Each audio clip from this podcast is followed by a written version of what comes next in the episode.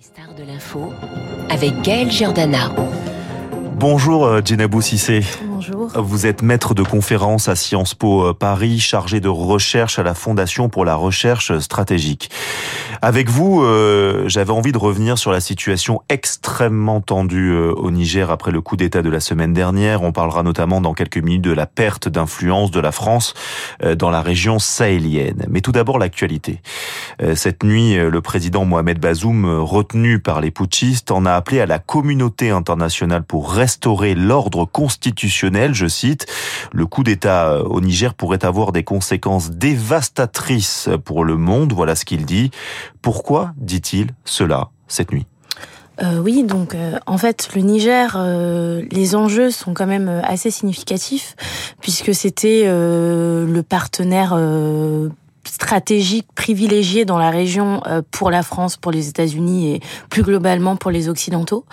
Euh, et euh, en fait, il est ce coup d'État est un peu perçu comme le coup de trop, puisqu'il s'agit il s'agit du sixième coup dans la région, donc en Afrique ah de l'Ouest depuis 2020, après ceux du du Mali où il y en a eu deux, du Burkina, de la Guinée et du Tchad.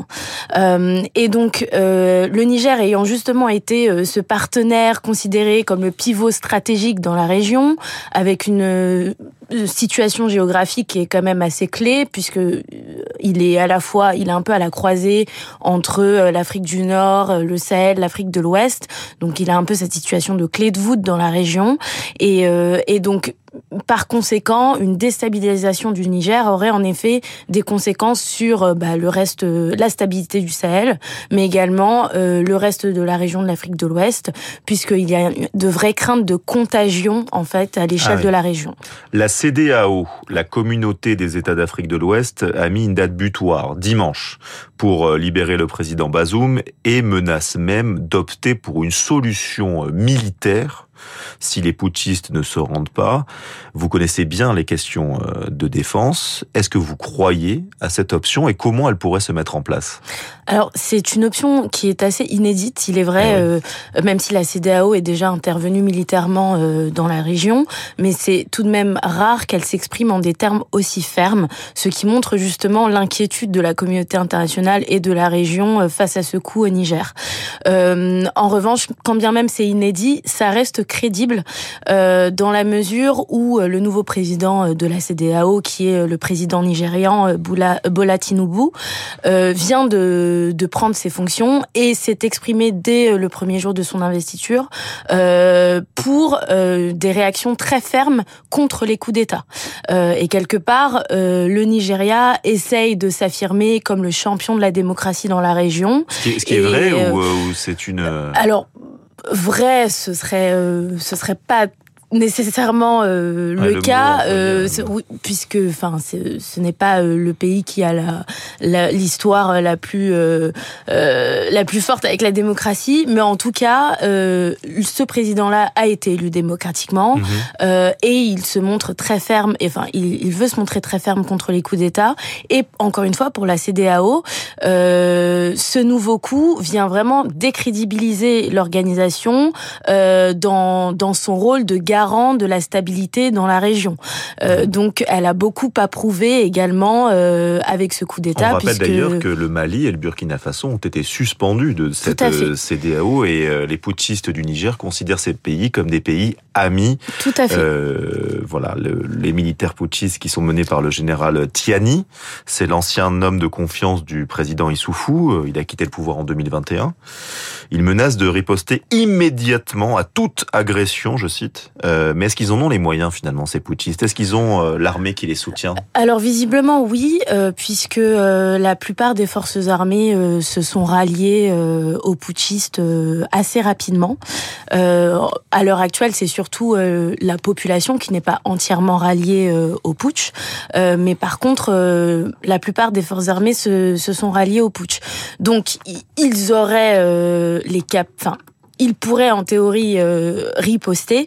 Après, est-ce qu'il pourrait avoir des succès tactiques voire stratégiques? Là, c'est une, autre chose, puisque bah, les forces nigérianes sont également, enfin, sont également des forces avec certaines capacités. Le Nigeria est la puissance, la première puissance économique du continent. le Niger devra faire face aux conséquences des sanctions économiques de la CDAO, puisqu'il y a un blocus économique. Donc tout cela affectera euh, de facto euh, les capacités du Niger à euh, à riposter efficacement et donc à tenir sur la durée en cas d'opération. Alors on va rappeler à nos auditeurs que les putschistes ont d'ores et déjà retiré leur ambassadeur aux États-Unis, au Nigeria, au Togo et en France. la France qui est une nouvelle fois clairement visée. Les putschistes dénoncent plusieurs accords militaires conclus avec la France, euh, qui concerne notamment le stationnement, le statut des militaires présents au Niger. On rappelle qu'il y a encore 1500 militaires français euh, sur place. Le Niger, vous l'avez dit, constitue le pivot euh, finalement du dispositif anti-djihadiste français au, Sahel depuis le départ contraint du Mali à l'été 2022. la France a évacué ses ressortissants. Qu'est-ce qu'il va se passer désormais pour ces soldats français sur place selon vous? Alors pour l'instant, euh, tout, euh, tout dépendra du tempo diplomatique et de l'issue de l'ultimatum. Euh, donc, euh, comme vous l'avez dit, il y a 1500 soldats français sur le territoire nigérien. Ces soldats, depuis le redéploiement au Niger, sont sous commandement nigérien.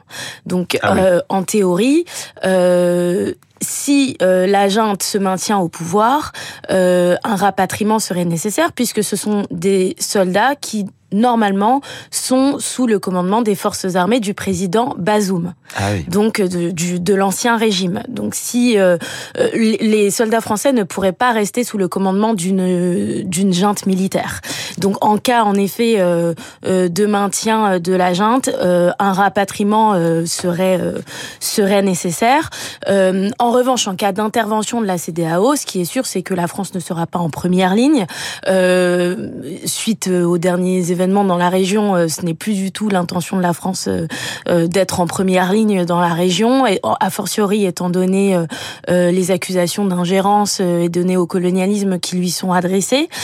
donc, ce serait une opération qui serait de toute façon sous l'ide du Nigeria, ah et la France peut-être pourrait euh, euh, apporter un soutien logistique, mais euh, je doute que ça irait plus loin que ça. Finalement, avec vos propos, on constate la perte d'influence de la France dans, dans, la zone. Sur le papier, ça paraît évident, mais est-ce que c'est si simple de le dire comme ça? Comment on en, on en est arrivé là, finalement? C'est la fin de ce qu'on a appelé la France-Afrique, selon vous? Alors, oui, donc la France-Afrique, ce très vilain mot. Eh oui, c'est pour ça que je dis entre guillemets. Oui, donc, en fait, ce qui se passe, c'est que, euh, à mon sens, ce qui se passe, c'est un peu un second mouvement d'indépendance qui dépasse la France. C'est au-delà de la France quelque part, euh, puisqu'il y a une volonté des pays euh, du continent, de manière générale, de euh, reprendre pleine possession euh, de leurs affaires, de, de gouverner par eux-mêmes et de ne plus se laisser dicter leurs choix politiques. Et c'est vrai que les choix enfin ces, ces, dernières années voire décennies, euh, bah, l'Occident de manière générale euh, a été euh, assez regardant sur euh, la gouvernance, les droits humains et la situation socio-économique des pays du continent. or aujourd'hui, les pays souhaitent en effet des, quelque part décider par eux-mêmes. D'ailleurs, c'est quelque chose qui a beaucoup été dit par les putschistes. nous souhaitons décider par, par nous-mêmes et nous refusons toute ingérence. D'où le fait qu'ils soient séduits par une Russie qui, en fait, leur vend des armes sans contrepartie en termes de droits de l'homme et euh, de respect euh, de la démocratie. Est-ce que vous voyez pas quand même que la Russie est plus opportuniste dans cette histoire? Parce que les milices Wagner, voilà, euh, sont présents, mais c'est une milice privée, donc il y a de l'argent derrière. Alors c'est une stratégie entièrement opportuniste de la Russie et d'ailleurs le danger, c'est de remplacer un partenaire par un autre qui une ingérence par une autre ingérence exactement. pour l'instant, c'est vrai que la Russie a des accords, encore une fois, très opportunistes. C'est vraiment de, des, exportations d'armes contre un accès aux ressources naturelles ou des choses de ce type. ce qui satisfait euh, certains gouvernements de la région, mais qui est tout, tout de même sujet à critique, euh, puisque quelque part, il y, a, il y a quand même des contreparties. Euh, certes, ce n'est pas des, des contreparties en termes de droits de l'homme, mais ça reste des contreparties économiques, quelque part. Gérard Haro parle dans Le Point, il y a un très bon dossier, une très belle tribune de, de la part de Gérard Haro, qui parle de l'uranium, que il y a beaucoup d'uranium, mm. vous le savez, donc au Niger, que l'uranium n'est pas un enjeu finalement parce qu'il est surabondant dans le monde. Est-ce que finalement la dimension économique, on l'écarte totalement euh, Il n'y aura pas de conséquences économiques euh, pour pour la France et pour l'Europe euh, Alors, de ce coup d'État? Les conséquences économiques pour la France et pour l'Europe seront moindres que les conséquences économiques pour le peuple nigérien. Ça c'est sûr, puisque les vous sanctions à des, à des drames à venir. C'est très probable, puisque les sanctions de la CDAO, donc avec ce blocus économique, vont surtout pénaliser les populations locales, comme ça a été le cas d'ailleurs au Mali et au Burkina Faso. Euh, c'est d'ailleurs pour ça que du coup l'argument des sanctions n'est pas toujours très efficace, puisque quelque part les régimes euh, à la tête euh, de ces États sont moins directement touchés par cela, mais c'est vraiment les populations qui en payent le prix. l'aide l'aide publique représente, enfin l'aide extérieure représente 40% du budget de l'État nigérien, donc vraiment les conséquences seront surtout pour les populations locales. L'uranium en effet c'est moins un sujet parce que la France a diversifié euh, son approvisionnement depuis plusieurs années. Il fut un temps où le Niger était son premier partenaire fournisseur, ce n'est plus le cas. Euh, là, ça représente euh, environ 15%, euh, donc euh, ce n'est plus euh, ce n'est plus autant un enjeu que ça a pu l'être. Et vous pensez que la contagion peut se peut se faire dans les prochaines semaines à d'autres pays de la zone que honnêtement, c'est ce n'est pas impossible. c'est pas forcément le scénario le plus probable, mais ce n'est clairement pas impossible. Là, on, on observe un peu une une polarisation de la scène politique dans la région entre les pro-putschistes et les anti-putschistes, puisque quelque part il y a aussi des acteurs qui voient que les putsch, bah, ça fonctionne quand même un petit peu.